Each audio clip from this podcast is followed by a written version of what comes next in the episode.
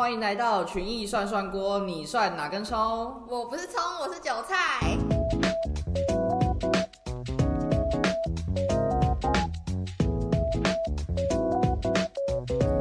一只羊，两只羊，三只羊，欢迎收听涮涮羊的床边故事集。大家收听这集的时候，应该就是我们的万圣节啦。万圣节大家应该知道，台湾的很多业者都会蠢蠢欲动，像是很多游乐园啊，会办一些鬼屋。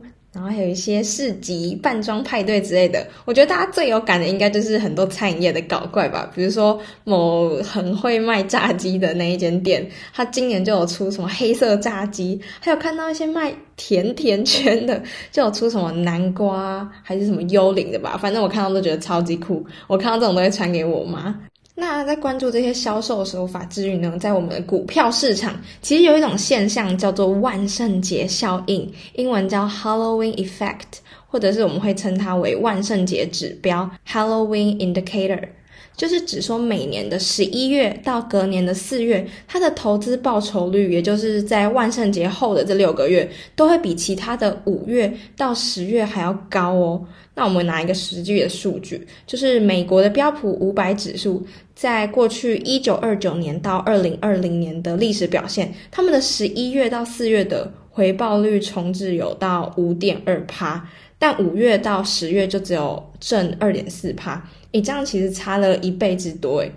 那这个万圣节效应怎么来的呢？这个是一个荷兰的经济学家 Ben Jacobson，他在阿姆斯特丹大学担任助理教授的时候，跟他的一个硕班学生一起研究的一个结果。论文名称就叫 Sell in May and Go Away，就是叫大家在五月的时候卖掉手上的股票，然后就远走高飞吧。他们的研究对象是三十七个成熟还有新兴的股票市场，像是美国、香港、日本，他们都是他的研究对象。那涵盖的年份呢，是一九七三年到一九九八年，一共二十五年的股市资料。他们的结果发现，除了纽西兰以外，其他三十六个市场都有出现过这个万圣节效应，其中又以欧洲的市场最明显。那他们的回报率呢？从十一月到四月，平均下来都有八趴左右，但是五月到十月就不到两趴，比我们刚刚说的一倍之多还更远哦，是有六趴的差距。那为什么上下半年的投资报酬率有这样的差距？其实那个 Ben Jacobson 他没有找到原因。那大家可能就想说，那可能只是这个学者没有找到的吧？那可能跟其他宏观的经济环境啊，还是各大公司的业绩有没有关系？诶，其实也没有，但是。坊间一般人对于 sell in May and go away 都有一个共识，就有点像不成文的这样的共识啦。就是欧洲人他们会流行庆祝一个叫武术节的节日，英文叫做 May Day，就是对五月天的那个 May Day。他们认为五月是一个狂欢的月份，因为民众就会跑到街上参加游行啊、唱歌跳舞，来迎接接下来的夏天。那六到八月的时候就会去避暑啊、休假、放假这样子。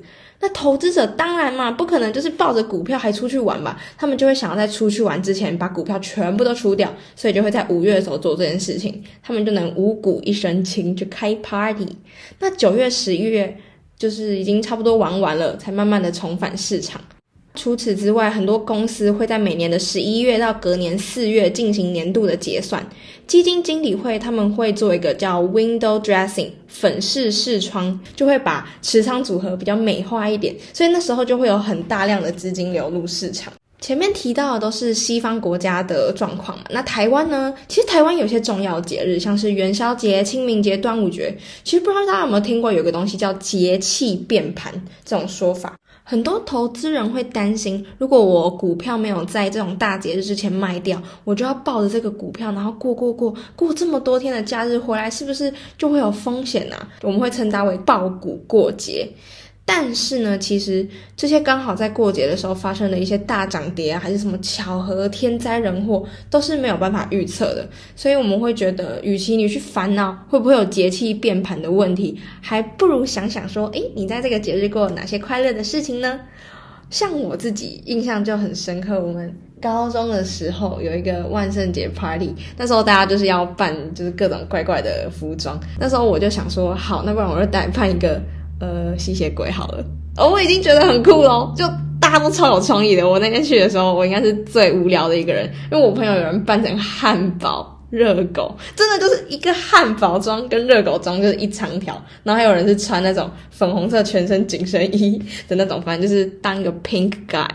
然后那时候因为我们班办这个活动，全校都知道。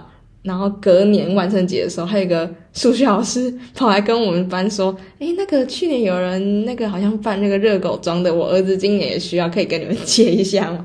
反正印象很深刻。我那时候高中的时候发生这件事情。在节目的最后，还是要跟大家说，虽然万圣节是一个可以跟朋友一起很嗨、玩的很开心、办 party 的一个开心节日，不过一定要注意安全，好吗？像是去年二零二二年十月底的时候，在南韩首尔的梨泰院就发生了那一起很严重的踩踏事件。当下因为有十万多个人同时聚集在那个地方。就是因为大家挤来挤去啊，有人就跌倒了，一个人跌倒，后面就是一直推挤，最后就是很像人形骨牌。最后有统计出来，有一百多个人因为这起事件而去世，所以大家一定要注意安全，不要推挤。我觉得这起事件真的对于我还蛮冲击的，像是因为我今年年终的时候就有去首尔玩，然后就特别排一天是去梨泰院看。那边原本应该是一个很热闹的地区，结果，嗯，因为事件发生之后，然后就变得非常冷清，很多店都已经休息了。嗯，这是题外话。总之呢，希望大家万圣节都可以过得很开心，然后注意安全哦。那节目就到这边结束，我们下礼拜见，拜拜。拜拜。